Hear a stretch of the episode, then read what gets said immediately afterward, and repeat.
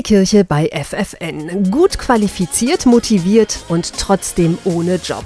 Das ist das Los vieler Menschen mit Behinderung in Deutschland. Laut Aktion Mensch sind gerade 180.000 Menschen mit Behinderung arbeitslos. Tja, und Caritas und Diakonie in Goslar, die haben darauf reagiert und zwar mit dem Projekt Goslarsche Höfe. Und hier arbeiten 16 Menschen mit und ohne Handicap zusammen.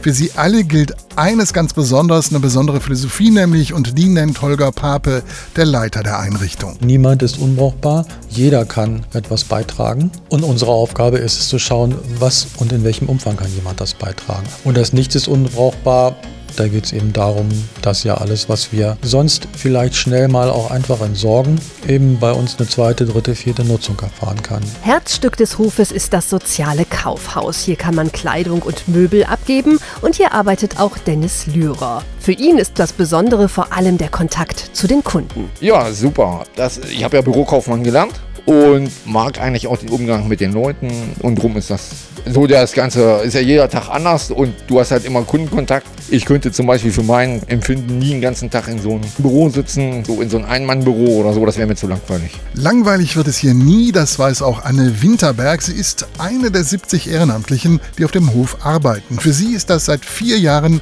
ein Ausgleich zu ihrem sonstigen Alltag. Ich bin hier als Helferin in der Geschirrabteilung, Haushalterwaren, alles was so anfällt. Mache das so zwei, dreimal die Woche, so drei, vier Stunden, je nachdem, wie es reinpasst. Man hat ja noch den anderen Haushalt zu Hause und dadurch äh, passt das dann ganz gut mit hinein. Da ich mir das aussuchen kann, ein bisschen in der Zeit. Zu den Goslarschen Höfen gehören auch noch ein Café, eine Rösterei und die Hofdienste. Mehr dazu hört ihr in der nächsten halben Stunde bei uns.